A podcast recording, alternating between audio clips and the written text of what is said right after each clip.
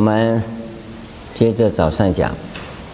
早上跟各位谈到《华严经》啊，它的故乡啊是在西域，整个思想的内容当然都是以印度为主，没有错。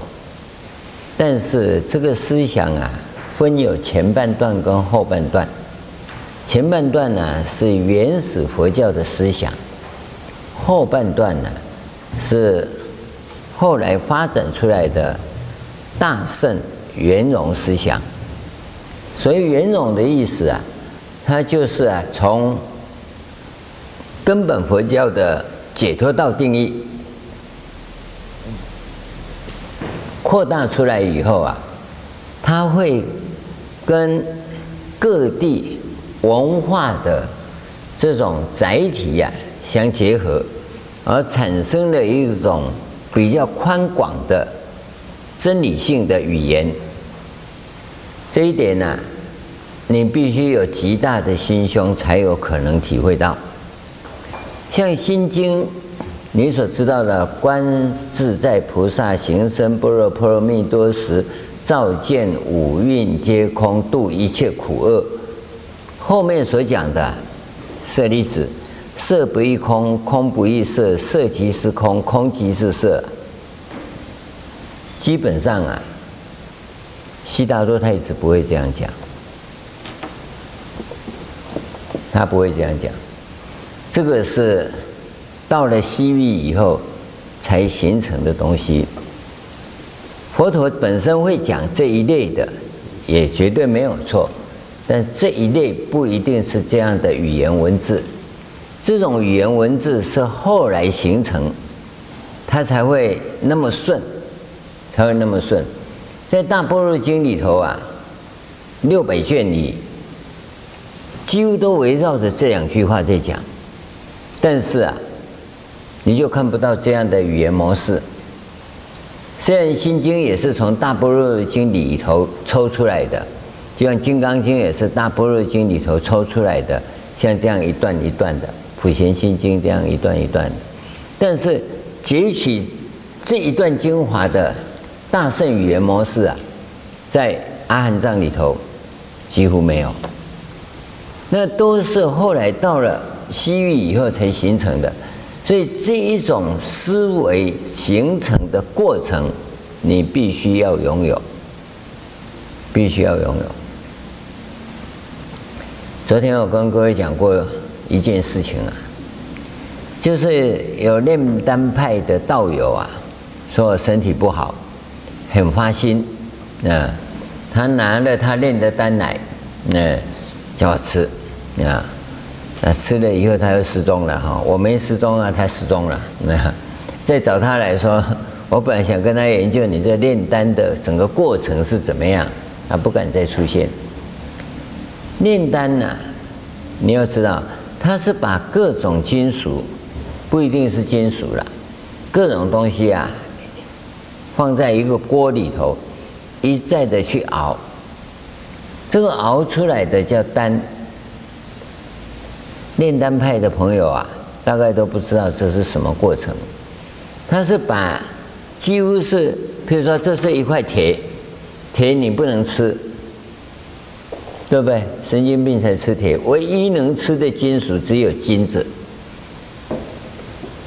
你看金箔，现在巧克力也有哈，现在你们那个乳液里头也有金箔，那个是把它萃取化，金子是唯一能够直接萃取提炼离子的东西，所有其他的金属都没办法，它要取那个离子出来。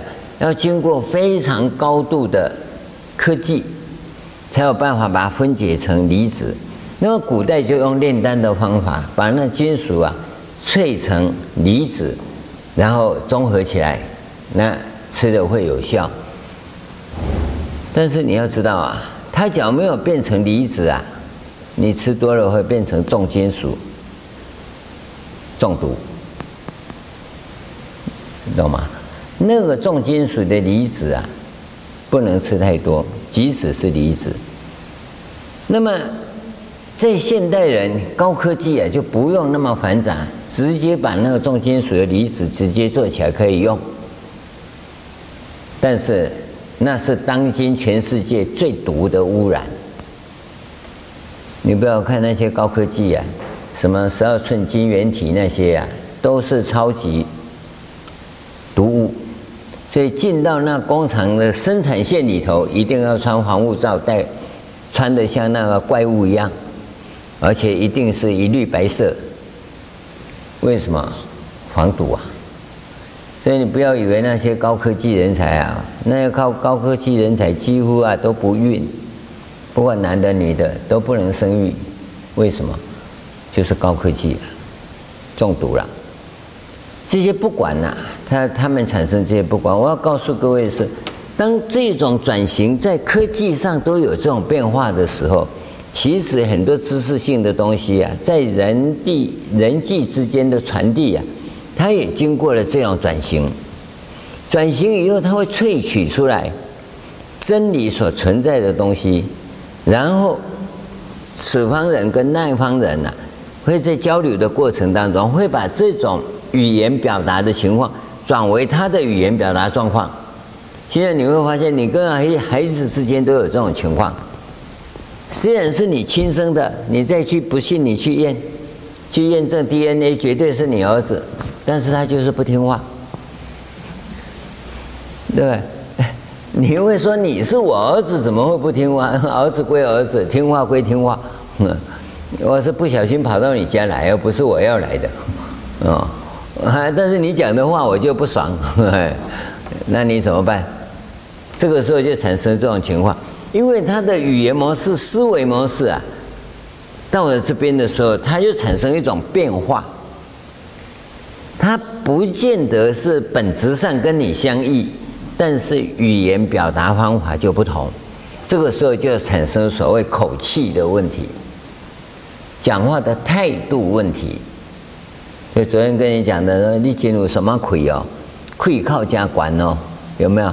那一种东西就表示你讲话的态度跟他会产生这种状况，而你从小在教他的时候啊，你可能没感受到他已经不耐烦你的表达方式了，但是他表达不出来。那长大以后他会表达啊，就是小的拎别别给呐，哎，不是老的拎别。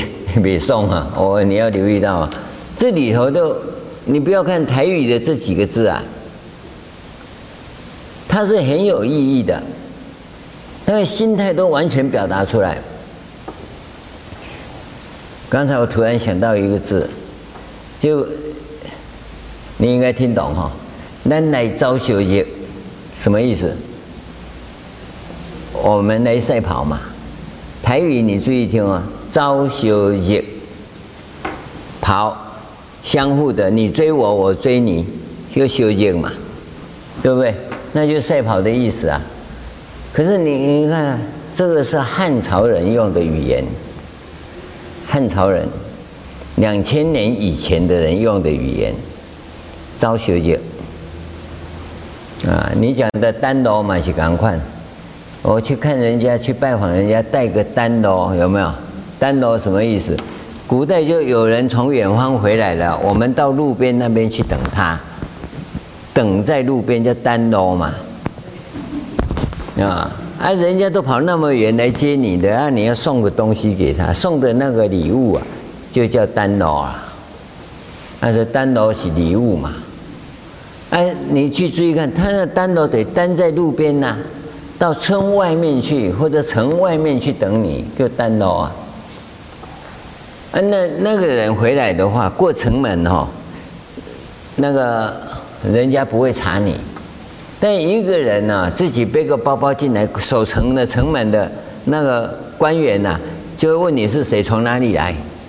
那你要交代，呃，要登记。你以为那么好走路啊？所以单罗变成很重要的。村里的人跑去那边等，或者是城里的人跑到城外去等，还有个单罗。语言里都有它的意义啊，只有书呆子没意义啊。你用造就业就是我们来赛跑嘛，你根本就不懂得那个意义，那个语言文字里面真实的意义是什么，那就活得很肤浅。跟各位讲说，你要活得深入一点，维系一点，你的生命啊才会精彩。你这个都不懂，那就不行了。好了，讲太远了。这个就是在时代转移的过程里，它本来就会从根本佛法，因为真理是永恒不变的，所以传递真理的时候，它一定夹杂着那一些文化。文化，那就有你的文化有你的表达方法，我的文化有我的表达方法。那么真理用你的语言表达，跟用我的语言表达是不一样的，语言是不同，可是真理那个东西是一样的。那么从印度到西域啊，是一个完全不同的民族的转化，所以呢，它就产生由根本佛教、原始佛教转变成大乘佛教。那么转变成大乘佛教，逐渐的那个时候啊。应该是春秋战国时代，啊，中国内地在大乱，有很多人逃到西域去。那个时候的西域啊，交通很方便，没有沙漠，因为都是森林，而且罗布泊湖啊，还相当的大。哦，那个敦煌那边鸣沙山那边呢，那个湖泊啊。月牙泉呐，也是很丰富、很丰盛的，水草很丰美的，跟现在不一样。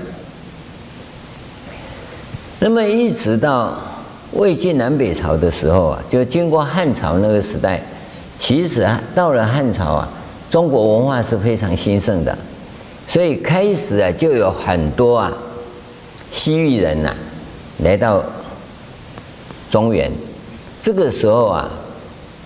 把佛教啊大量的带回来，其实，在秦始皇之前呢，佛教就已经进来了，但是中国在大乱，所以没有记录。到汉朝的时候，中国文明又很兴盛，那么来的人虽然多啊，中国啊以强势跟富裕的这一种强国跟文化，当然就很难接受外来的文化。当然也接受了，物质会接受，思想很难接受。但是到了汉明帝的时候，就有一个很大的转变。所以汉明帝遣使取经啊，他已经发现到，当时来讲啊，应该按照我们的判断是，中国的文官制度经过了两百多年的运用以后，你知道。当初的制度是很好的，汉朝开始啊，人就已经可以各地走动了，哦，跟现在不一样哦。当时是你这个县城管辖地区的人，就只能在这个县城管辖地区出入，不能外出。外出要带有现在讲的通行证那种东西，就衙门给你，你才能出去，要不然是不行的。后来这个制度取消。老百姓可以自由流动，那自由流动以后啊，那外来的文明就在内地开始串联、串流了。同时呢，人口增迅速增加，汉朝时候统计的人口超过三千万人。汉朝那么大的天下，所以到处都是空地，你放心。嗯，你最好是回到上汉朝去，土地面积比现在的中国大陆大，人口总共只有三千万，嗯，三千万呐、到明帝的时候，三千万人口大约是汉朝初期人口的一倍，就增加了一倍。这个一倍，有人说是汉武帝的时候就比汉高祖的时候增加一倍，到汉明帝的时候估计是增加十倍，那很难讲。但我相信呢，增加一倍以上一定有，因为汉朝初年人口不可能只有几百万，当然那时候在屠杀的时候是杀得很厉害，人类第一次啊，第一个阶段进入屠杀期啊，就是魏晋南北朝的战，呃，那那那个战国时代，那是第一次屠杀起，所以人口应该是杀了很多没错，但也还不至于只有几百万。在将近一千万或一千多万的情况之下，到汉武帝增加一倍，那到了明帝的时候啊，又增加一倍以上，这是一定的。所以三四千万呢是难免，但是你要知道，管理一千万跟管理三千万的管制方法是不太一样的，是不太一样的。那么听说啊，外国有这种很好的管理方式，古代呀、啊。不叫做管理，叫做教化。也要教化老百姓啊，那用儒家的教化好呢，还是佛家的教化好？用现在的语言来讲，就是这个意思。所以汉明帝那个时代的那些三公啊，就是宰相啊，就建议啊，去求法。他求法是求教化的方法。啊，跟你现在所想的那个真理的法是不一样的。好，他就开始引进来，但并没有大量的推动，因为教化的方法需要有大量的教化的老师，你找几个人来根本没用。所以摄蒙腾、竺法兰来虽然很厉害，很厉害，你两个人没有用啊，几千万人口你怎么教啊？所以这个里头就出现问题。所以一直到安世高到的时候，才有真正的经典翻译。这个时候我们叫做信史阶段。在安世高翻译经典之前呢，我们只能叫做传说阶段。啊，传说阶段。好，从信史阶段开始啊，就进入第二个时期了。佛法开始在中国各地落地生根。这个地方是很重要的东西，很重要的部分。那么中国佛教在这个时候是不成派系，啊，即使是信史阶段开始有经典说教导怎么修行，我看也是跟各位一样啊，奥北修了，啊，什么修行？什么叫修行？对不对？你你自己想的比较多啊。那么在那个时代跟现在不一样。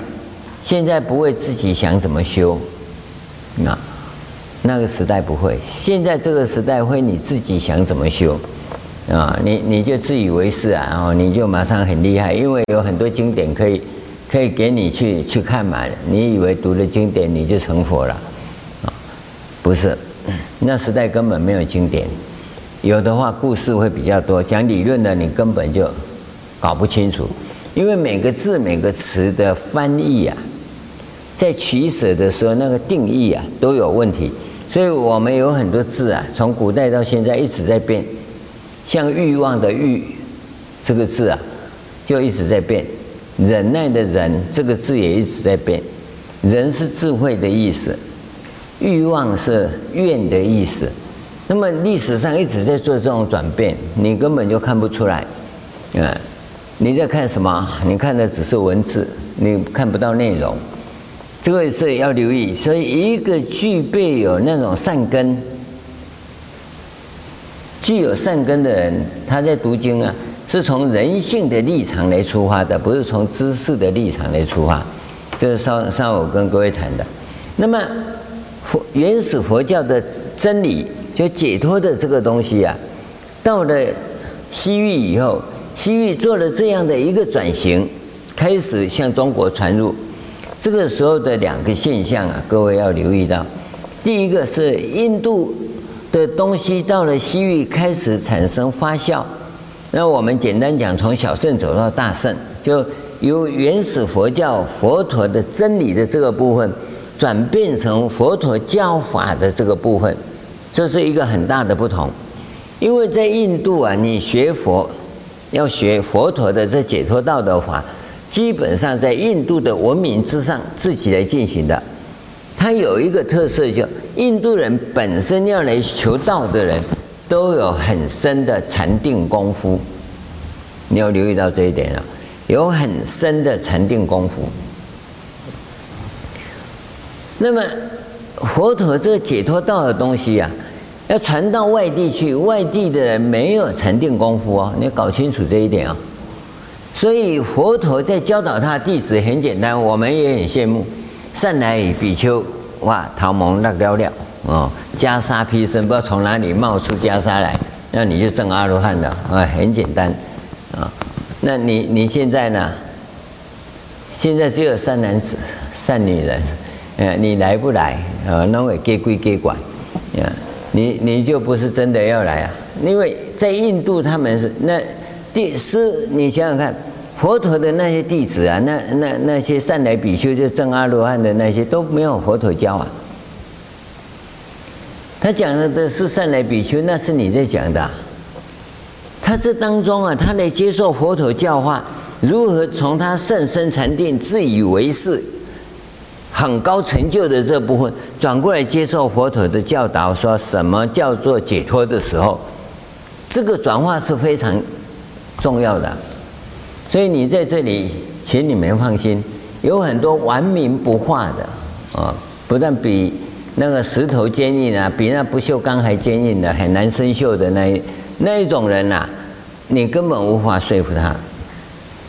佛陀。也有很多这些阿罗汉根本无法说服的。真有善根的人，他成就再大，都会有一种谦虚。我这样对吗？最典型的就是永嘉大师，他有那么高的成就啊，他还是很谦虚的。啊，跟慧能的弟子啊，在讨论说他的这种情况，他那那那个谁啊？那个才跟他讲说，不妨你去找我师父看看。嗯，结果他见到慧能，两个就吵起来。吵完以后，慧能说：“这个是你是正确的，这样是对的。”那对了，好，我有信心了，就要走了。慧能说：“那何不住一宿，那么远来啊？这叫一宿一宿绝，对不对？谦虚，你可以得到印证。”现在人最麻烦的就不谦虚，都自以为是啊，他的对啊，你讲的你讲的也不用参考了，不是仅供参考了，啊，就丢掉了算了。他还是坚持他自己的，那就没有用。这个地方你要留意到，当时到了西域以后。把这个东西啊，叫印佛陀所教的解脱道的这一法呢，是带到西域的。所有出来弘法的人呐、也有跟着混饭吃的，也有不是没有哦。那么绝大部分出来的那个人，都是带有解脱的基基因存在，也就是他已经学到了，然后才带出来。带出来的时候啊，他在弘法必须要讲到当地的人能够听得懂的这个东西。那当地人要听得懂的这个东西啊，就一定是当地文化。所以呢，在一个没有修行底蕴的地方，如何教导他们来接受基本的修行方法？这是非常重要的。在印度呢，他们是从基础一直到像舍利弗、目犍连，都已经到非想非非想处天了。那个定功那么大的成就，基础当然就没话说了。那现在我们这些人呐、叫做破鼠破尾，一点定功都没有。你想，你懂懂得什么？你你你你要修什么？你怎么修啊？你怎么开悟啊？佛陀讲的开悟是在这么高的定功之下，三两句话就可以了，关键话可以讲出来。我我们现在难的是讲关键话，你根本听不懂啊。慢慢的劝你，你又觉得太小儿科，嗯啊，把关键话拿出来，你又说你的功啥，就变成这种样子啊，所以无有是处啊，这是很重要的。所以一个人懂得谦虚。自我稍微想一下，那是他具备善根的基本要件啊。那刚开始啊，三两年难免呐，啊，气场气场带刺啊，棱棱角角啊，那要要怎么好好磨磨得像鹅卵石这样子，没有棱角的，那那那就要看你耐得住耐不住了。像这个都棱角磨掉了，哦，那按磨不掉的话就已经碎掉了，对不对？它本来是好大一块，啊磨来磨去变成这个样子啊，就不知道碎了多少次啊，啊，它不是机机器车的，它很自然的一直从山上一直磨磨到海边来，啊，我们捡起来只是穿洞把它连起来而已啊，所以人一定要经过磨练，啊，那你看到那些啊坚固法执我执的，也不用在意，啊，给他去磨。啊，他磨的会更好玩，嗯，这个是第一个那个转型的部分，你要留意到。第二个呢，从你这个地方开始以后啊，你又要表达出来的时候，那也同样会产生一种状况，会偏离真理的部分，偏离真理。像《观音心经》里头啊，你就会发现有很多人呢会失掉真理。他只会讲到色不异空，空不异色，色即是空，空即是色。他讲那五蕴皆空，如何从色有没有？后来也讲到受想行识亦复如是。他讲的是五蕴呐，哦，结果你的色就变成嗯胡说八道的色啊。有个博士啊，他他写个心经，说要拿给我看。我说他重点在哪里？就在色。我说什么色？色就是色情。嗯，色情就是空，空就是色情。我说那这样就不讲不下去了。嗯，那你给我看一看。我说不用看，基本命题就不对了。这个你要留意到，因为他不去看到色、受、想、行、识的五蕴是什么，就单独就一个色的，就就自己乱解一通，那你就出问题啊。但真正的关键在这个地方，他讲的五蕴。为什么要讲五蕴皆空？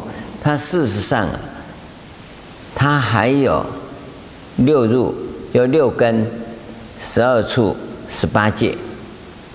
那蕴处界，蕴是五蕴，处是十二处，界是十八界。这个通通要要算进去啊！你不不能不算的。那你这一些训练没有思维过。你怎么知道什么叫做的波罗提木叉？什么叫北解脱界？什么叫做定功界、道功界？你根本戒都持不好，你还有什么东西啊？你只是自己啊，有一种叫做恶戒、恶比丘戒，自己定那些乱七八糟的哈，叫自我虐待，那叫做戒。那就不是啊，那是有一种被虐狂，没有人要虐待你，你自己定几条戒律来虐待自己也好，那那不是修行的，因为修行的戒律是在对你产生净化与清理的作用，这个才叫做戒律。那么对群众来讲，戒律啊，它是要大家和和相处，因为你必须身安心静，那你才能办到。身不安，心不静，你没有办法办到。啊，所以这是一个基本的应该要有的认知。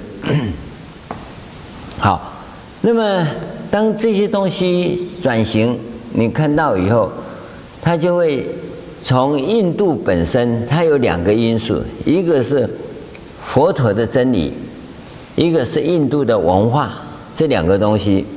它来到一个新的国度以后，这两个都会同时产生转化，两个都会同时转化。在它转化的过程里啊，真理是不变的，但是表达的方式不一样。好，第二个东西啊，第二个第二个部分呢，那就是文化要如何产生，对于这个修行的基础会有帮助。关键在这个地方，修行的基础到底是什么？任何一个时代，任何一个文化区域里，一定会去找寻这个东西。那么印度有印度的定义跟需要，因为它的社会结构跟我们的社会结构不同。那我们的社会结构会对我们的修行者有所要求。那么刚开始是拿印度的标准嘛，后来在运用跟教化的过程当中啊，他会发现我方此方众生所需要具备的根本条件是什么？他会慢慢锻炼出来。所以在西域有西域的标准，好，传到中国以后啊，就有印度的标准跟西域的标准，因为在中国接受是同时接受这两部分的。那么在经过几百年以后啊，中国的这些大德们呢、也发现了中国中国人所需要的是什么？因为有中国的社会环境跟背景，他又产生了自己的东西。这个时候啊。他所要求的东西呀、啊、为主，外来的文化跟标准呐、是作为参考。你要留意到，这是文化的部分。那么演变到今天这个时代啊，现代人又有现代的标准。所以我跟各位讲，你要日中一食，或者过午不食，你要留意啊，两个东西不能吃，一个综合维他命，第二个。易开罐饮料，哦，这个都不行的，啊，因为这个东西啊会破坏你的身体结构跟组织。你以为晚餐我不吃，我吃中午维他命就好？那你哪有不不吃嘛？对不对？你还是吃了，呃，吃一个维他命丸就等于吃两碗饭呢。那这个不一样哦，哦。吃药是治病的，你吃补药哈，那是造成一种生命的漩涡，因为你的身体呀、已经不正常了，不正常了，需要治病的吃药是治病用的，你不是治病的话那就不对。同样的，那个夜不倒单，夜不倒单很清楚哈。夜入夜就不倒单，啊，白天就倒单。因为我 我是修夜不倒单啊，没有修白天不倒单的，白天倒单，夜就不倒单了。那你就被猫头鹰了，不是这个样子。所以它有一定的规矩，所以我此方有此方的规矩为主，那么外来的作为一种参考。因为这是文化系统，文化系统，那重点就在解脱道本身的行法要如何进行？因为文化系统是佛陀教的解脱道啊，是 末端解脱的那个地方，禅定很高以后如何解脱的部分。那么基础的这个部分，佛陀也有讲到，不是没有讲到，他也讲到了，但是他讲到的部分呢、通常是带过，因为在印度文化里，那些很正常的，那是很正常的嘛。哦，要吃月性食物，不要吃惰性食物，要体位法。这个佛陀体位法怎么凹那两只脚，怎么拿到脖子上来，你知道吗？那你现在两只脚除了伸直，其他也不会啊。你能不能拿起来放在脖子上啊？那你不会体位法，你就说佛陀没有体位法，但是。这些东西经典为什么不记载？因为就印度人来讲啊，那乃是每天必须的，对，他每天必须的工作啊。所以你们在讲现在在教你的这些载体调整术啊，是你一定要学，每天都要做的啊。不要说我没讲啊，你就没做了，你一定要做。你自己想要解脱，你这个基础一定要有，呼吸法一定要。我们叫生命导引术，生命载体就是指你的身体，你一定要调好。这些是帮助你把身体里面的杂质、废弃物给清理掉。你必须做这个工作，这是基本的。那，把那些东西清了，自然就没什么病了。你其实你也不是病，你只有症状。你都听不懂，病跟症状不一样。你会痛为什么？根本就是症状，不是病。引发你那个痛是哪个脏腑器官有问题？那个脏腑器官呢，把它弄好以后，那个痛就解除了。你就不信了，我就头痛啊，我就肚子痛、脚痛，哪个痛？那叫业障，会痛的症状是业障，它不是真的病。真的病是五脏六腑有伤害的那个才叫病，听懂吗？病跟症是不一样。大部分的人认为他有病啊，都是症，不是病。我讲大部分人是指百分之八十到百分之九十都是症状，不是病。所以那些东西用刮痧啦、拔罐啦、推拿就可以了，也不用打针啊，也也也也不用吃药。但是你不信啊？啊，你就要装着苦。人好好的，他不要，他一定说我我生病了，我怎么样？不是病，完全是症状。症状只要生活环境改善、思维模式改善就就过了，但是你不听啊，那，你一定要听魔说的，那就没有办法。好，在告诉你这些修行的整个状况以后，从印从印度到西域是第一个转变，这个转变呢，其实很简单，就是你要教我解脱道啊啊，你就从头教起嘛，因为我是外民族啊。你们印度本民族，你知道啊，你把印度文化里头教的那些东西都教出来，就在这个时候，西域人有西域的观点，他要开始从文化上去做抉择。同样的，这个基础做好了以后，传到中国，中国是有文化的啊，你要留意到，而且中国文化有一个特色。叫做无道一以贯之啊！这孔夫子怎么贯我们不知道啊？哦，反正他一贯就对了。这个东西啊，佛陀的东西传到中国以后，中国人也要把它一贯化。这个东西就很奇怪哦。佛陀的东西能不能一贯化？在这之前都没有人讲啊。但是中国的文化是一以贯之，那佛陀要怎么一以贯之？通通没人讲。这个一以贯之啊，来到中国以后啊，中国的祖师们把它架构起来。那这个一以贯之的就是华严宗，所以他从哪里？从一心法界。一真法界去架构，当然它不能叫做一以贯之，那就儒家孔子讲的话，对，他就不讲孔子讲的话，啊，免得啊被儒家统战了，啊，他不被统战，他就创出一真法界，而这里头法界是一。法身也是一，这个时候就逐渐形成了对于那个一的认知，而这个认知是在《华严经》里头的本会，第一会跟第二会，那讲得很清楚，叫做本体论。《华严经》在这个地方本体论讲得很清楚。那第二部分呢，就实践学。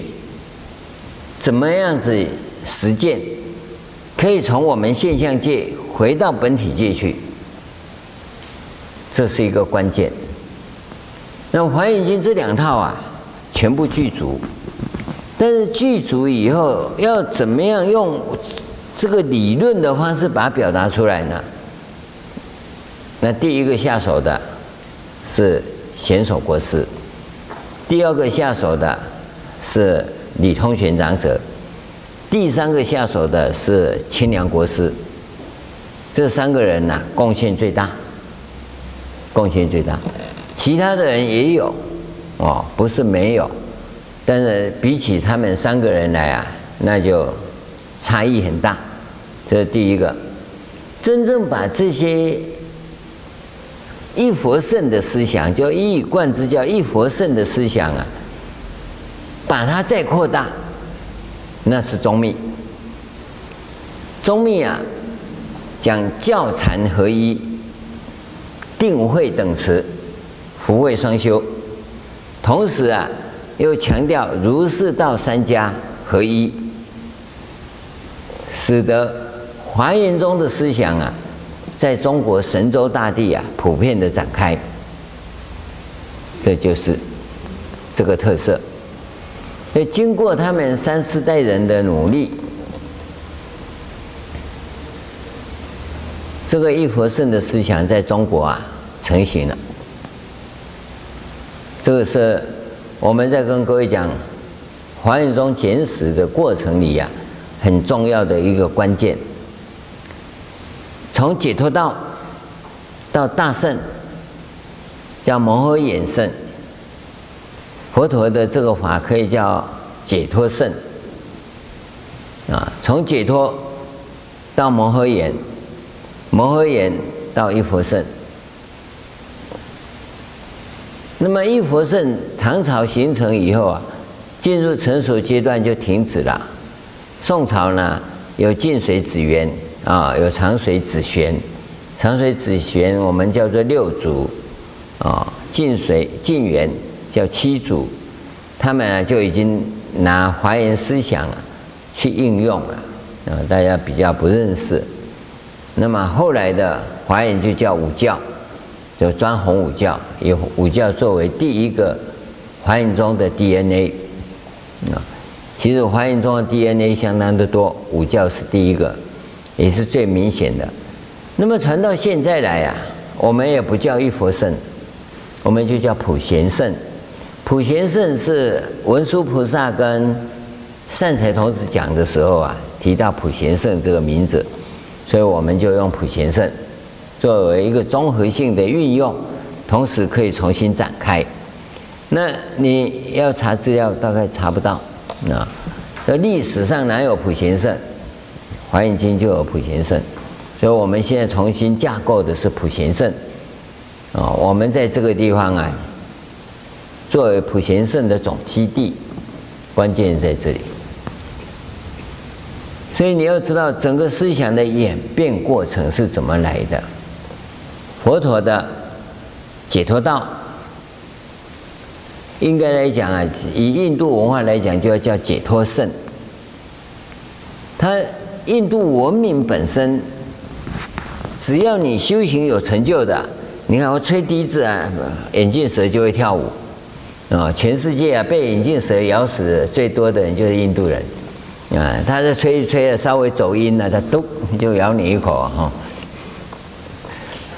你不要看那眼镜蛇，其实不大，超这么大而已啊，但那气冲起来是很粗的，啊，很粗的，啊啊，那你自己会表演啊，那那就叫罗汉了，在当时来讲，啊，啊会教人的就叫摩尼吉啊，啊叫他带几个徒弟成立一个叫。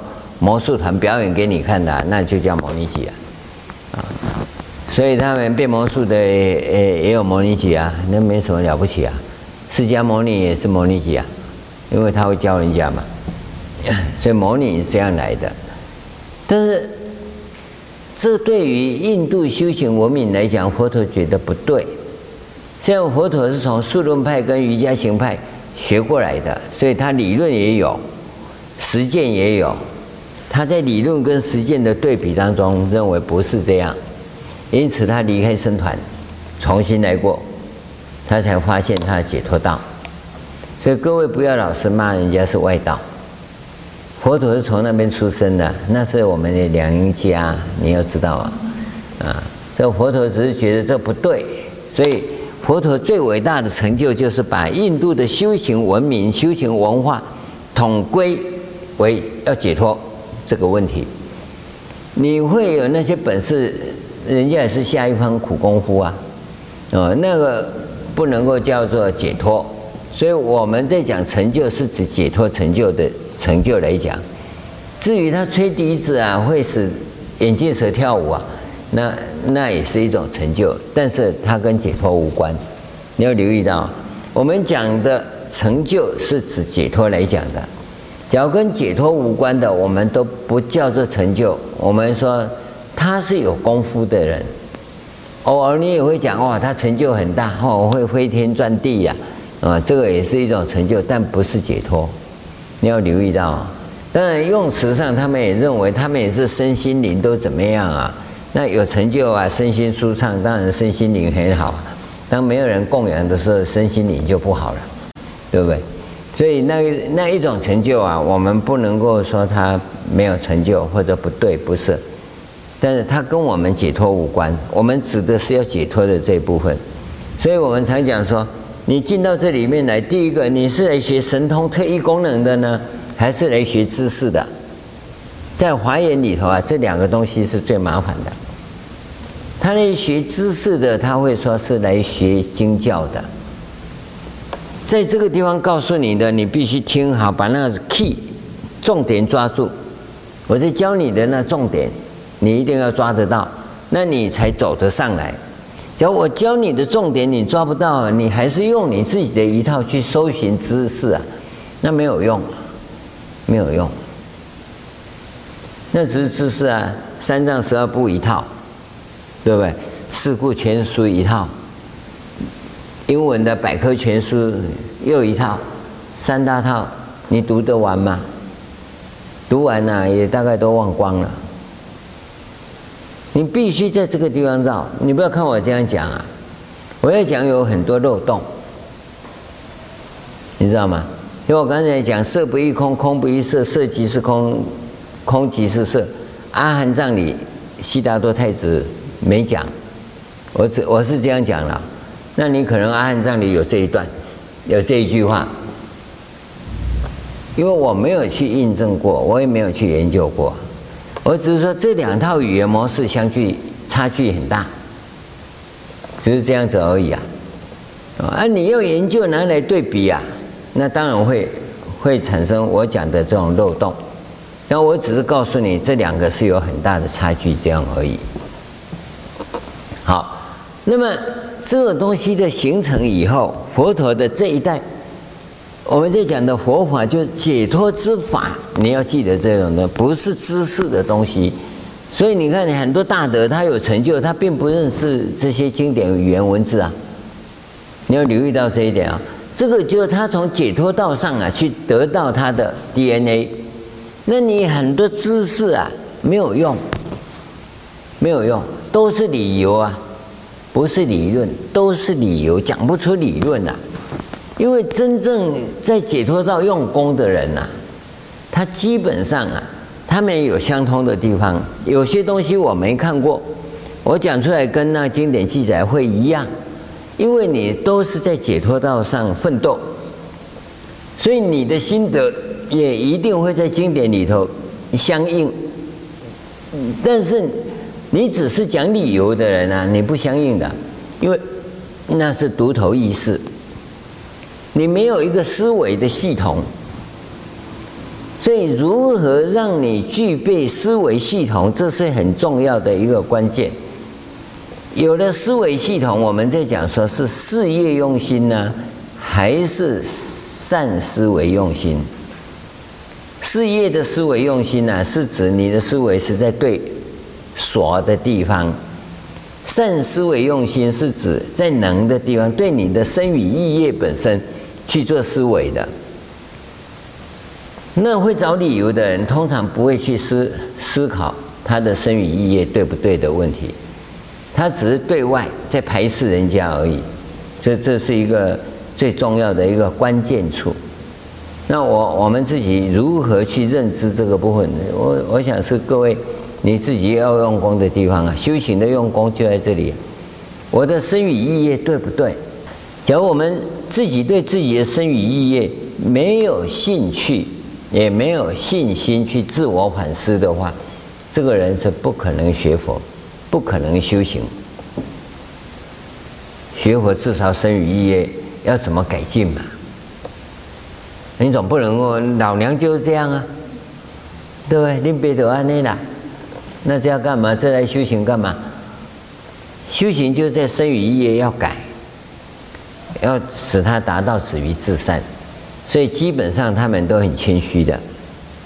人家讲什么对我的生与意业有有所改善的，我就学。现在你们学了西方的知识以后啊，那就没用啊。这只只要会操作电脑、会搜寻资料，就以为成佛了，这要命啊！啊，会剪贴一些东西就是成佛啊，那个不是。所以这是第一个啊，到印从印度到西域这一个转变。那么你你现在看到的佛法里头只讲说神通啊，是外道。你你大概只剩下这里，从西域再传到中国，大概你就知道神通是外道。可是你要知道，治病很多是神通治病的。现在阿难达满家在台湾的几乎都在治病了啊。那个催眠术也是神通，变魔术也是一种神通，而这些东西啊，都来自印度的所谓外道。我们所谓的外道，因为它本来。在印度的文明里头，他们这东西很多啊，他甚至于可以把它埋在地下，一年以后、十年以后挖出来，它还不会死，对不对？它可以丢在水里，它也不呼吸，它不会死啊，他有这本事啊，这叫神通。神通是千变万化的，非常多的，看你往哪边钻。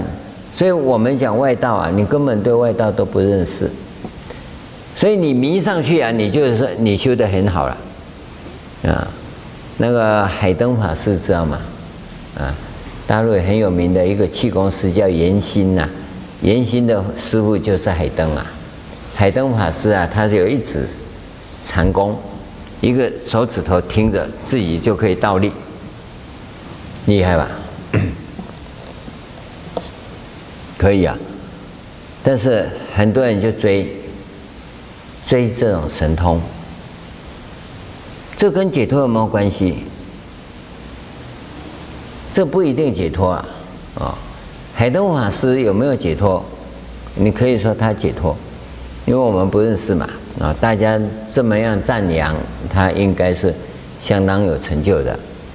海灯法师的影片有拍过，我记得我看了十十集。后面就没没找到，就没看了。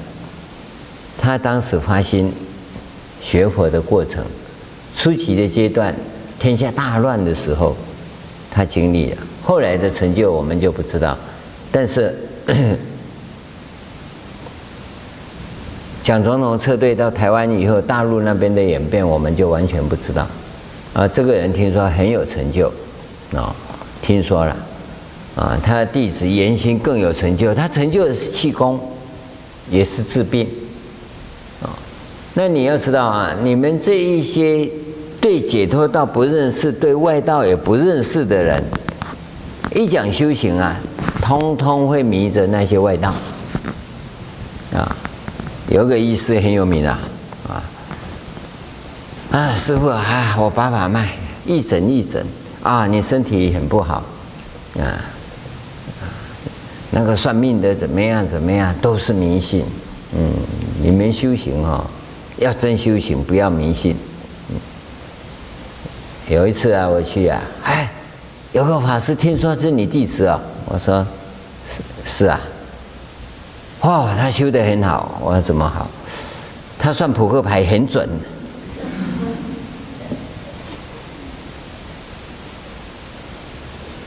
有啊，他他就信了。啊，啊，经常到那边去啊，捐钱啊，做什么？啊，这里跟我说他病得要死，也要来打禅七，到现在还没看到人。这种科学家、大医师啊，在国内还算数一数二的。他不信你的，他信那外道神通。你们不要看这些人不信，他本来就带着什么一种奇迹来。看看师父能不能讲一下，我就嗯恍然大悟了。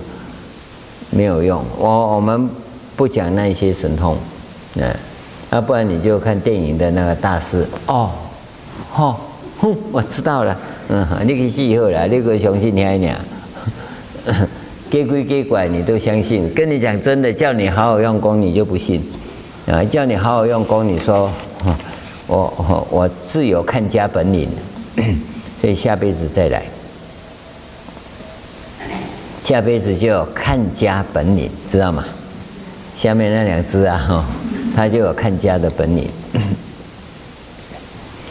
这个你要留意到这这个部分，解脱道是什么？一定要弄清楚。为什么要发阿耨多罗三藐三菩提心？就到达止于至善的那种意志。好，具备这个条件以后。那么跟文化相融合，这是很重要的，非常重要的一个问题。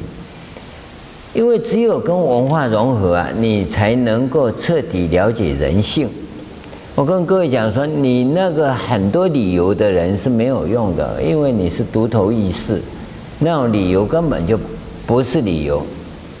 就我跟你讲说，是症状不是病，症状很好改，你不信啊？你就一定要把它弄到病了以后，无有无药可医的时候，他说师傅救我啊！师傅说你最好赶快去换个身体再来。那我我总不好意思跟你说赶快去死好了啊！这是一个一个很重要的一个关键。你跟文化融合的时候，在锻炼一个东西叫圆融，圆融非常重要。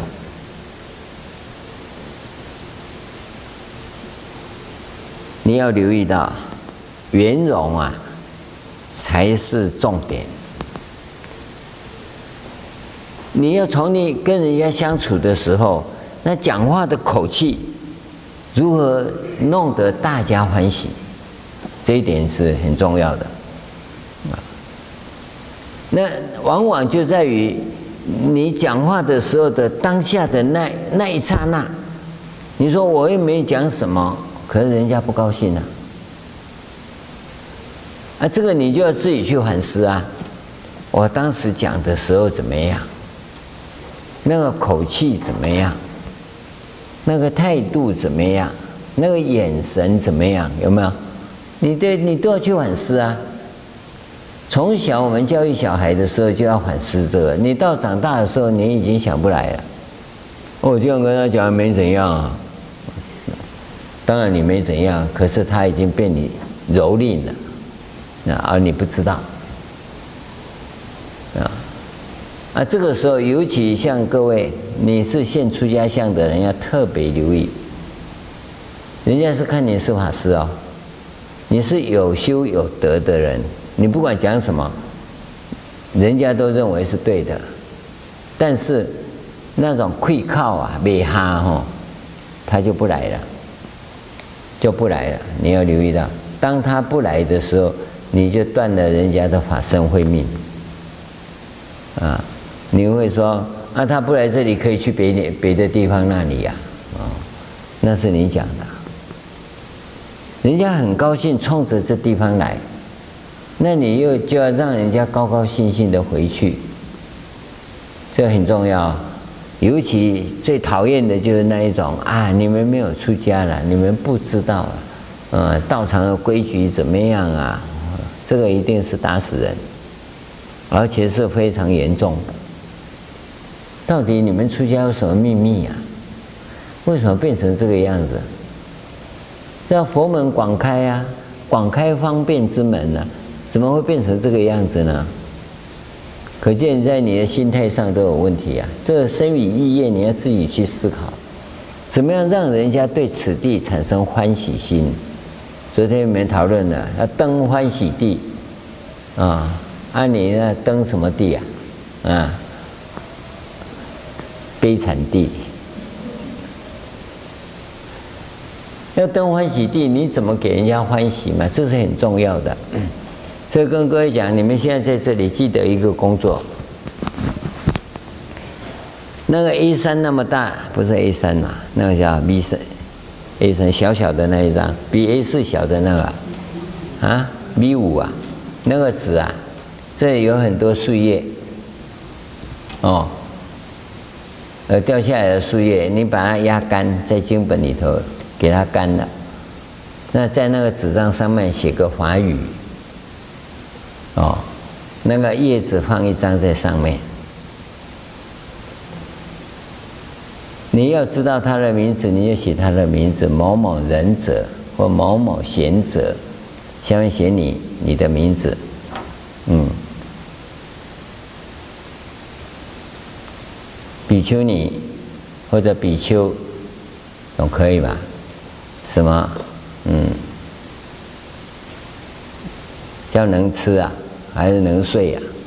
啊、哦，或种稻子还是种树啊？啊、哦，写一下，那然后互背起来，树叶也在里面，给他当个纪念品啊，对不对？你。莅临大华严寺参拜纪念，可以吧？这全世界独一无二啊！这不是很好吗？你以为智客在那边干嘛？还是假模营哎？因为给人家欢喜嘛！啊，这个东西是你亲手做的，是最珍贵的，知道吗？啊，你会毛笔的用毛笔写，不会毛笔的用用钢笔写嘛？啊。啊写了以后，你看人家拿回去多珍惜呀！这有钱买不到哎，怎么不会做一点给人家欢喜的事？人家一拿，啊，你有供养不？啊，不然你爱背因果。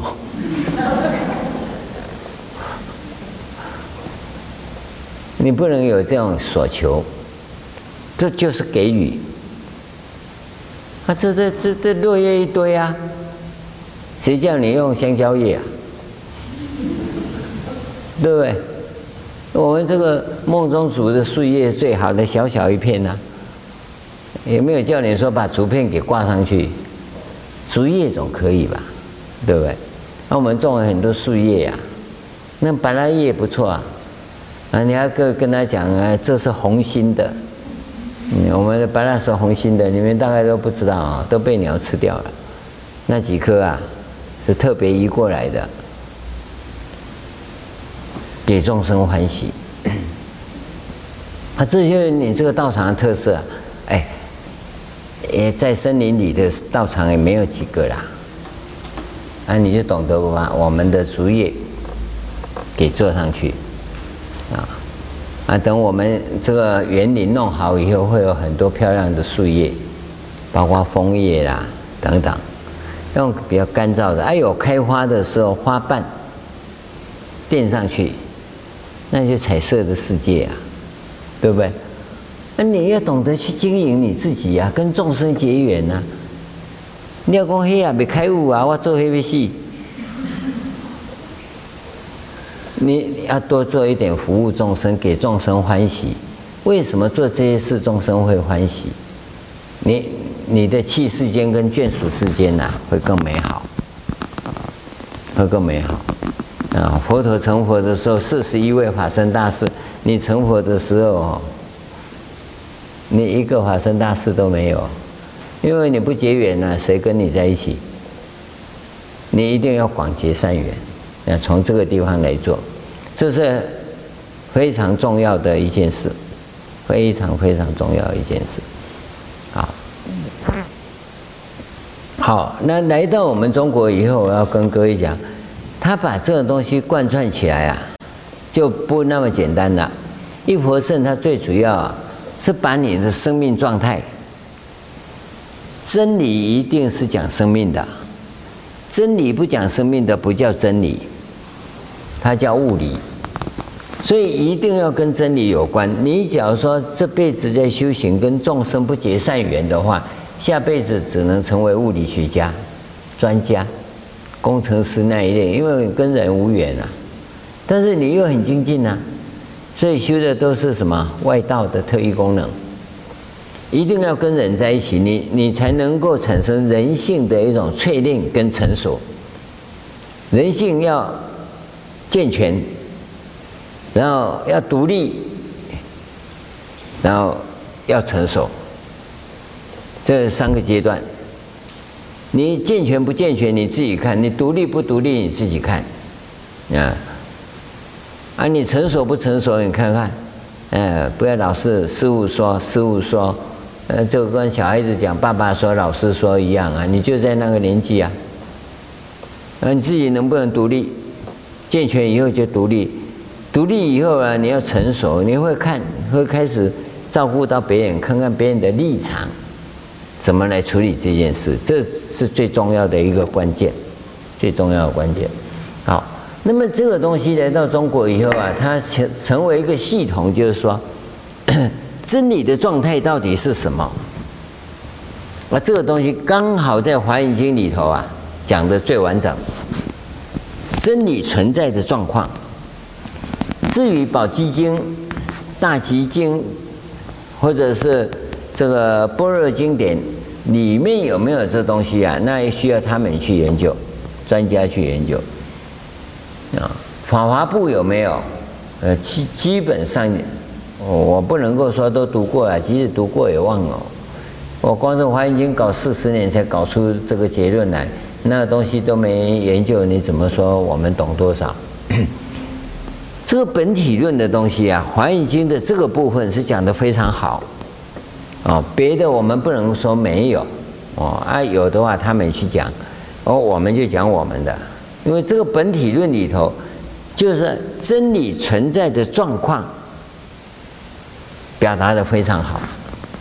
然后呢，他也讲到从那个形而上最高的地方一直往下走到现象界，我们人的这个世界来，这是本体论在讲的，叫下回向，从上面形而上一直走下来。那么另外一个呢？就实践学，实践学是我们人在现象界里要怎么样回到形而上本体界去的这一条路，这个就我们讲的解脱道。那么佛陀在讲这个部分呢，解脱道讲的多，也就是实践学 讲的多。那本体论的部分呢，我我们现在没有办法去整理说。到底讲了多少啊？当然也有讲到啦，只是点点滴滴呀。但《华严经》是把它汇聚起来，成为一整部的大经。这个《华严经》有十会当中啊，那第一会、第二会就讲这个部分。第十会啊，就是普贤行愿品，因为第九会是入法界品。入法界品其实没有十大愿王这一卷。后来在入不思议解脱境界，这就入法界，这是一品。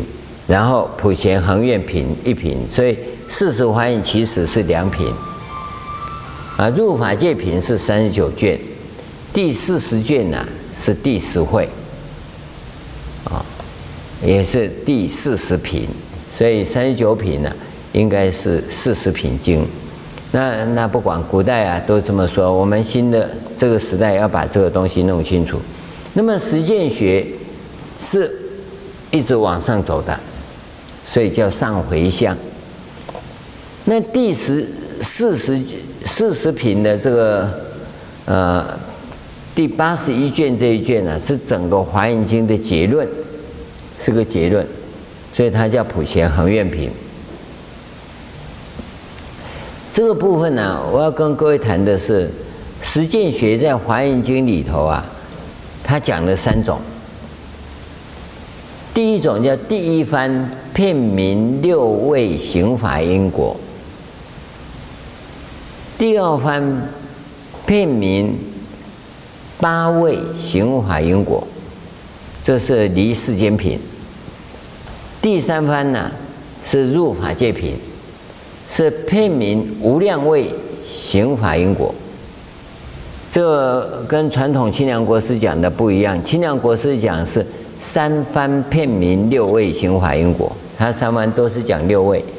那我们仔细的把经典研究以后，发现离世间品讲八位行法，啊，那个 入法界品是无量位行法。你仔细的看呢，你才能知道这种差别。那不能够说清凉国师讲错，你要留意到，不是这个意思。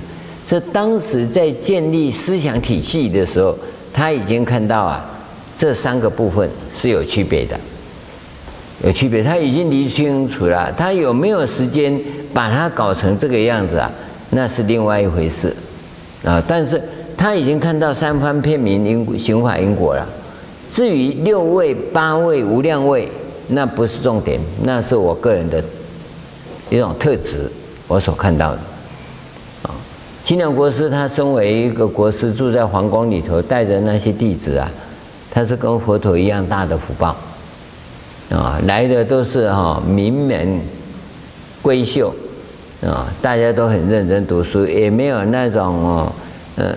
那那种邪魔带角的哈，喉咙霸闭味都没有，大家都很听话的，没有那个一大堆理由的啊。所以他怎么讲，他呢就怎么修啊。所以他他也就教得很轻松啊。一辈子华严经讲五十遍，你看我一遍到现在都讲不完呢啊。这有够累的哈。然后每一次要讲一段呢，我就要整整部经都翻来覆去翻多少遍啊？就在这样翻来覆去，又为了带带带带这些虎龙豹标哈，我就把这个经典要一再的拆开重组，拆开重组，啊，再不小心才发现呢，不是片名六位刑法因果，不是三方都讲六位，这样讲来讲去，讲来讲去，才发现，因为我一方面又要写论文，一方面又要跟。这学者专家讲，一方面又要跟这些邪魔带角的喉咙霸标哦，各各种层次的人讲，那你看看，我我必须各方面都能去适应啊。所以我我们在开发这个新时代是很辛苦的啊。然后呢，是非会很多，因为这里头高低层次不一呀啊。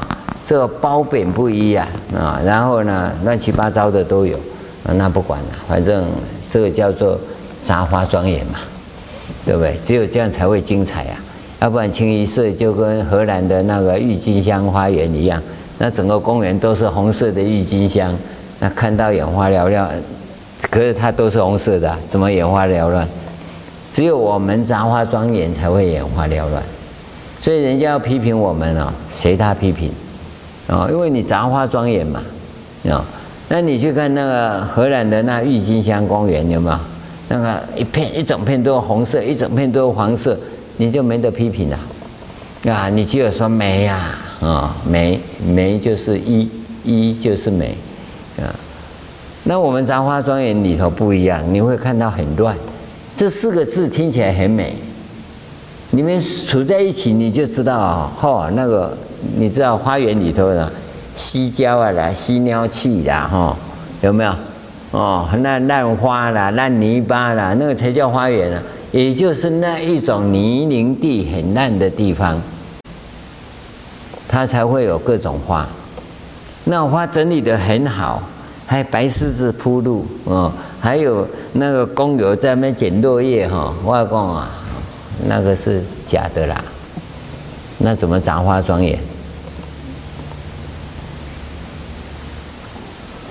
你要留意到啊，杂花庄园你是受不了的啊！我们都讲杂花庄园真好哈，你自己看看，像你们天天在吵架就是杂花庄园，哪一天不吵哈，这里就变净土了。他不吵那一天大概也变死城了。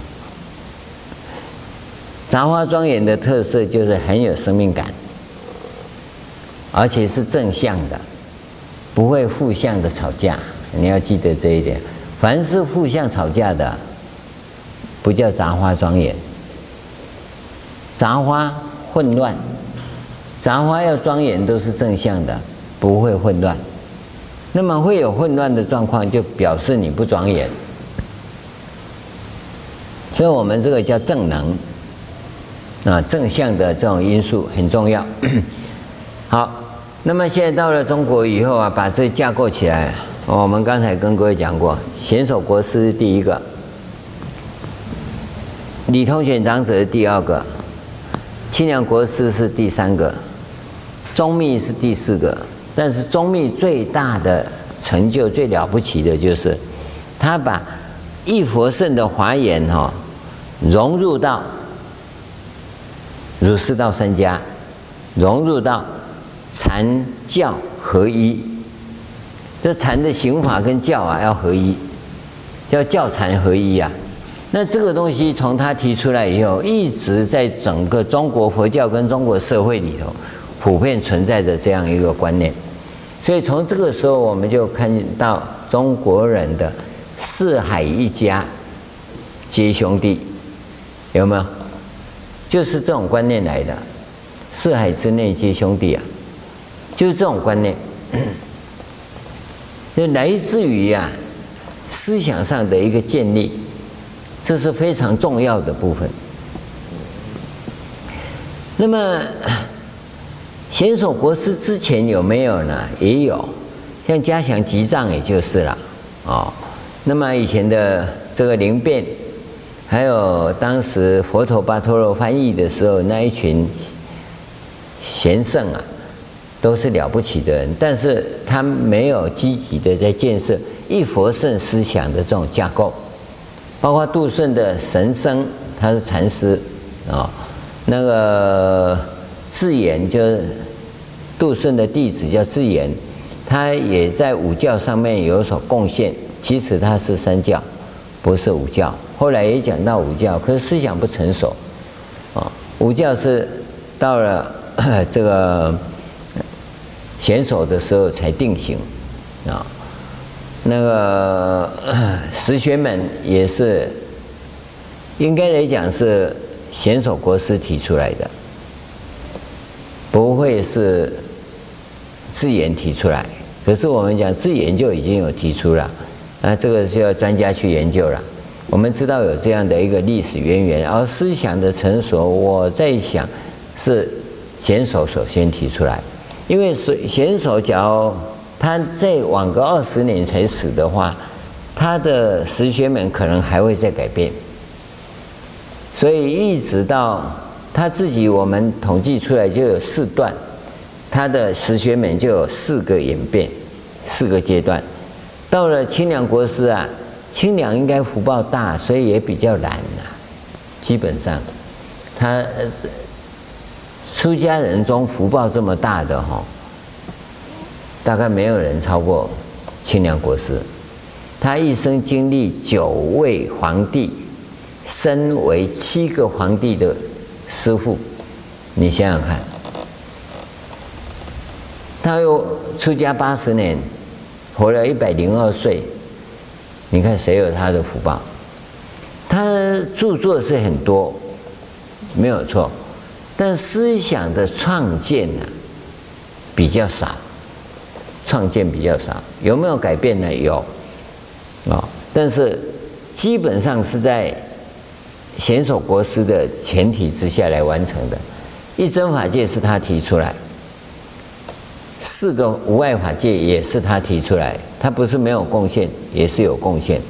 但是呢，以他这么大的福报，这样的贡献呢，我觉得是。不太够，贡献应该更大一点。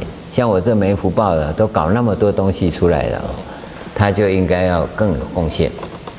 但不管怎么样，他那个时候是在一个最典型代表是一种思想的成熟状态，思想的成熟状态，因为他只是处在那思想的成熟状态中，所以他的弟子宗密啊。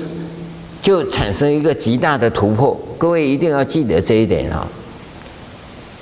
从智严到贤守，贤守不同于智严，你要留意到这一点。从这个贤守到慧远，慧远就把他给推翻了啊！清凉呢又把慧远给推翻了，所以他们两个才连在一起，三组四组当中有隔了一个慧远。慧远这个人哈，其实也是个天才，是是个天才。但是呢，他的他的成就啊，写的那《勘定记》本身呐，应该来讲，他就是有才华没弟子。他假如能够有弟子啊，那就不一样，就不一样。所以他的思想啊，让清凉国师把他推翻了，他也就消灭了。这个就是为什么你一定要带弟子的原因。带弟子啊，你要知道，人家要不要当你弟子啊？你要搞清楚啊，不是你要收弟子就有弟子啊。那个要做你弟子，在思想上要能承接你。你没有思想能够让人家承接啊，你当然不可能有弟子。啊，有的那种子孙的，也也不是好子孙呐、你一定要留意到这一点啊。那清凉本身呢、啊，他当然弟子很多啦，可是还是没有没有人比宗密来来的有成就。那宗密的成就者啊，实在是很了不起。从那个呃传承上面看呐、四圣八者十二贤圣呐，你你要留意到啊，是是很了不起的，很了不起的成就。那么他最重要的就，他们这一代一代都不同。这宗密他最主要是在清凉国师的这种华严思想很成熟的情况之下，他把华严的经教义理跟禅相结合，叫教禅合一。这个。在历史上是第一人。第二个，他从圆人论上来看，他把这个儒释道合会在一起。你去看这个圆人论啊，他对于儒释道之间的那个排比讲法，哎，有他独到的一处。就是说，作为一个僧人，他除了饱读诗书以外，是三藏十二部。都通，那么又能够排比对得出来，这个叫合会。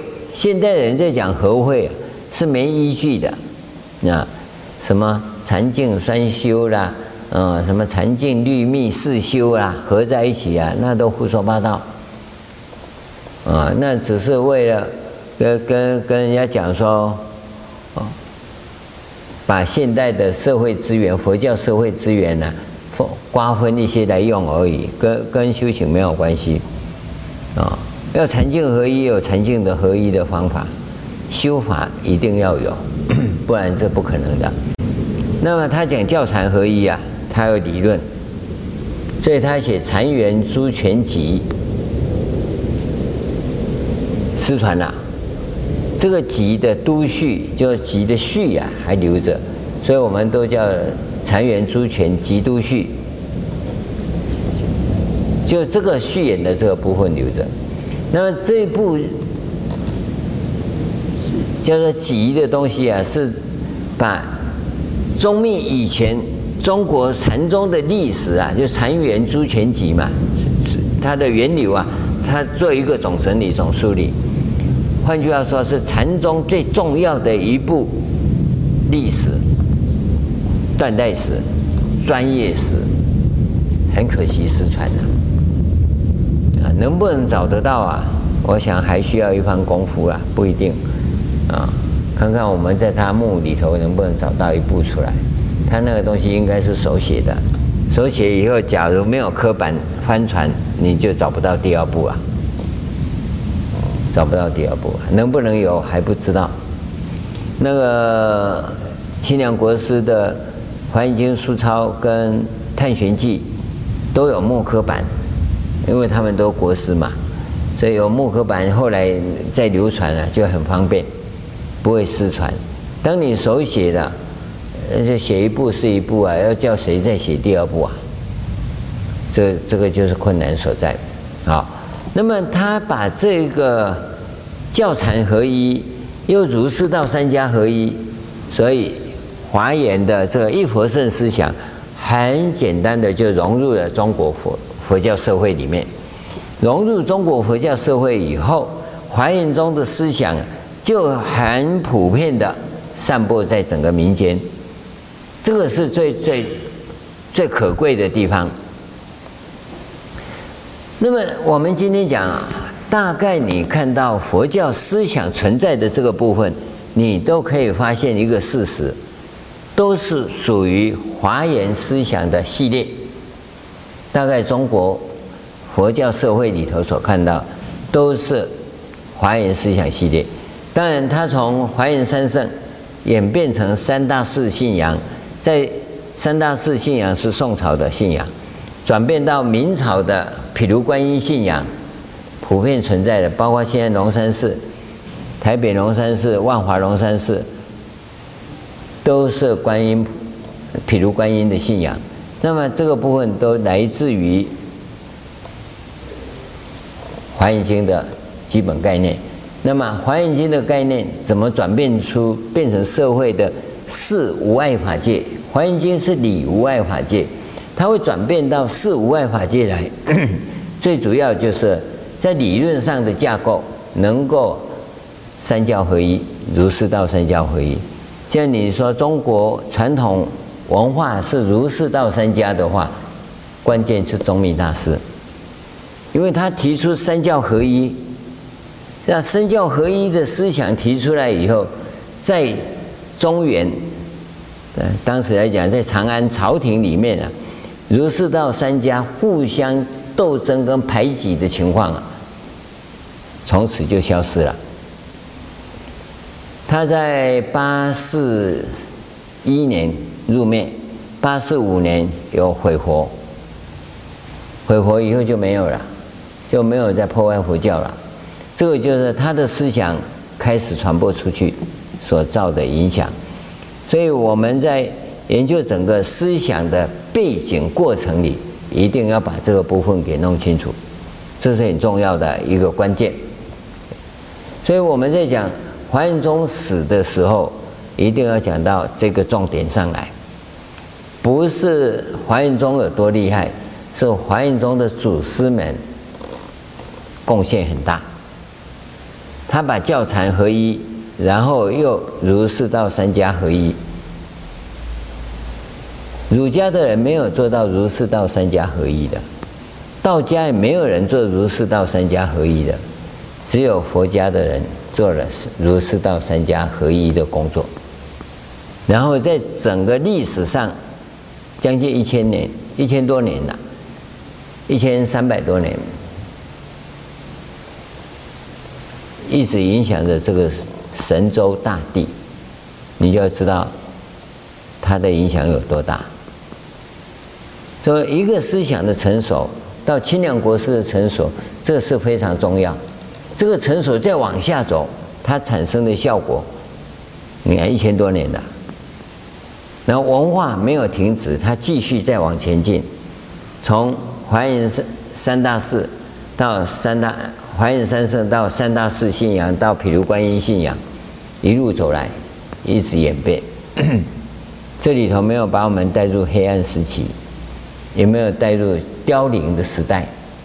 虽然蒙古人进来，把 中国佛教的禅宗打打乱了，使我们修行的基础啊失传了，但是华严宗的思想继续普遍的流传着。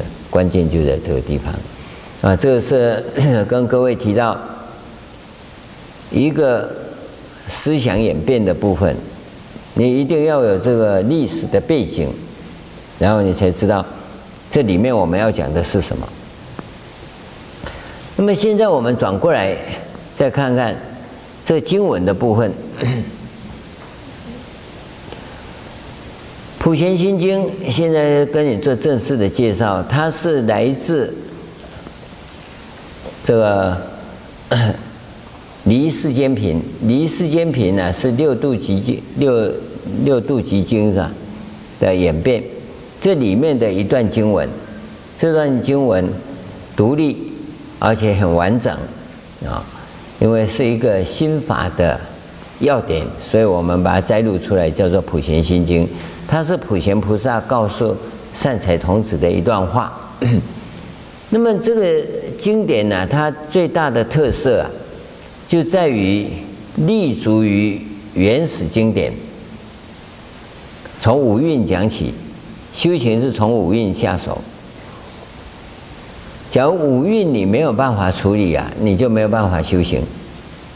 而你要处理五蕴的事，是直最直接的、直接所碰到的，必须要去做的，你会有那种揪心之痛，因为它直接就碰到你的核心问题。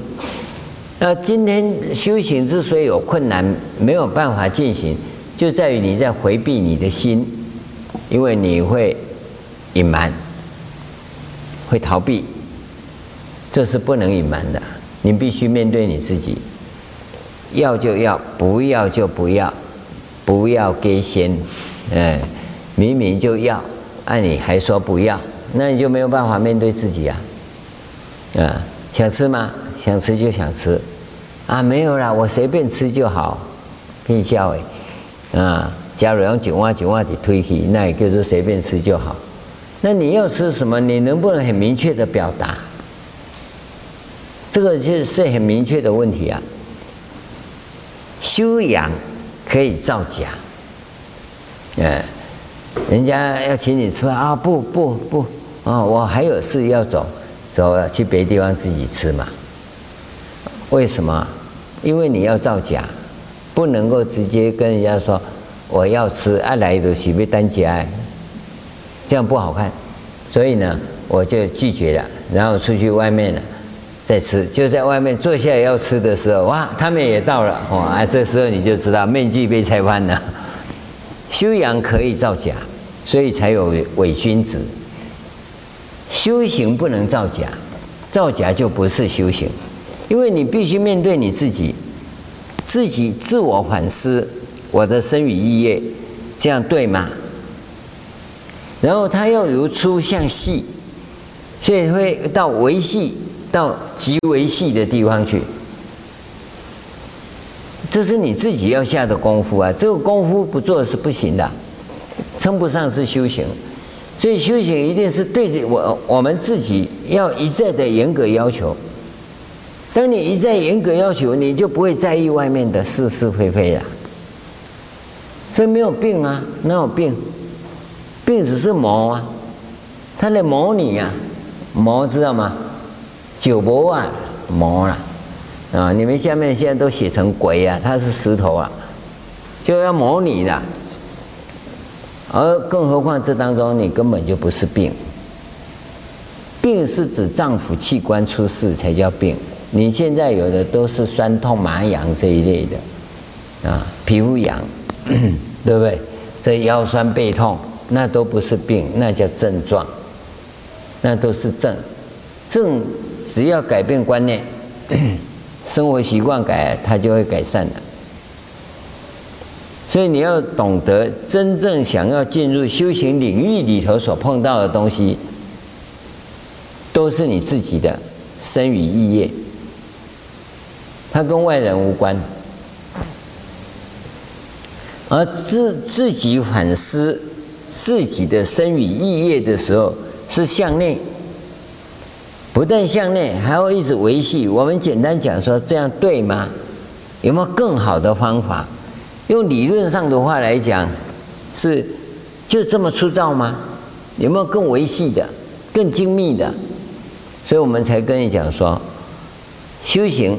是生命改造工程，是人类最伟大、最精密的一项工程。它是极为细，你要看得到这一点。假如你看不到这一点呢，那你就不能叫做修行，你只能浮在最表面上的这个部分。当你只是浮在表面上的这部分的时候，那你很难说过去啊，很难说过去。所以各位一定要留意到这一点，修行不是不看别人，跟别人相处要圆融，它更重要的重点是反观自己。当我在跟别人相处的时候，我的身语意业是不是做到恰到好处？这个恰到好处还要一再的维系，这个精密度是很高的。我们跟各位讲过，在教孩子的时候。那个两三岁孩子刚刚懂事，爸爸下班回来，那你就要教他说，拿拖鞋给爸爸穿。这个时候小孩子拖鞋拿起来就用丢的啊，然后一直往东，一直往西啊，那妈妈就很赞叹，哦，好乖，好乖，这孩子就死定了。他以为这样他就做得很好。你要告诉他说，不是这样，你捡起来，拿着拿到爸爸的脚边，放着，然后跟爸爸一鞠躬，请爸爸穿拖鞋，这样才叫做工作完毕。你要教你就教好，不要教一半，教一半他以为那我这样丢了就好了，这个就维系啊。当他再长大一点，要还要叫他帮爸爸把皮鞋收去放好。吃饭也是一样，啊，假饭刚给钱的，一半在桌顶，一半在头壳，啊，吃完了哦，很乖，你就完了，那孩子你就没办法教了。吃完要告诉他怎么吃，不能掉到桌上、地上，哦，这样很完整。好了吗？还没。四五岁的时候，叫他碗要放好，筷子要放好，然后要跟爸爸妈妈讲：“我吃饱了，可以去玩吗？”这句话要讲，才说可以给他去玩。这一个完整的教育，你不要教一半。好，当他再更长大了，那就不是放在桌上了，就要拿到料理台去放好，不能用丢的。放到料理台，再更长大了，叫他要洗碗。这随着年龄啊，要一直教，这就精密啊。所以你会看到，为什么有煮饭的，也有一万八的，也有八万一的，关键就在精密度。为什么在一个家里跟人家煮饭，他薪水可以领八万一，啊，另外一个就只能领一万八，光你开水龙头，人家就说你赶快回家，那。水龙头不是这样开的，啊，你没有人教你啊，那这时候发生什么事？这个就精密的问题，那完全是来自于你在生活中对于自己的身与意业的反思有没有做到位？所以为什么叫无过失身与意业，不可坏身与意业，不害身与意业，不退转身与意业，不可动身与意业？为什么要讲十个啊？身与意业不是那么简单呐、啊。整个修行由身与意业来做表达，啊，而它一定跟众生有关，不是自己坐在家里自己做，不是，你必须与众生相处才能看得到。这个是，他从这这个经文从这里来谈，但身与意业来看是相，从相上来看。实际上你在观察的那本身里头就是五蕴，从五蕴开始，因为五蕴是来自于十二因缘法，十二因缘法中的无明缘行行缘识，这是一个前提性，你必须能够确认。这个地方讲不能确认呢、啊，我为什么要用识？我不要用识就好了，那就变成知识。变成知识，先天性的生命是从四到名色，名色到六入。这个名色到六入的这个过程里，五蕴就起作用，这是最维系的地方。当它起作用完成以后，就到触，触受爱，这是后天性的生命。那你现在所看的生命是爱以后的爱取有，爱取有。是已经进入了异世界，异世界有到生老死，你就轮回了，就轮回了。所以修行从哪里？从五蕴开始下手，这是根本的教法，根本教法。所以一开始就讲色、受、想、行、识，这东西假如你没有弄好，你没有办法进行，这是基本架构。我们把这基本架构完成以后，下面才有可能再继续讲下去。所以这些基本的东西，各位要看清楚。这个我们剩下部分呢、明天再讲。啊，这个佛法中啊，真正的核心问题。但是你绝对不要把它认为只有这一篇，这一篇是那个晶片，没有错。但是这个晶片的运用，绝对是在你跟人家相处的时候起作用。假如你不能够一再的反思，而是一大堆理由的时候，我们很难跟各位谈这些进行的工程要怎么进行，那会变成知识，好吧？今天我们就讲到这个地方。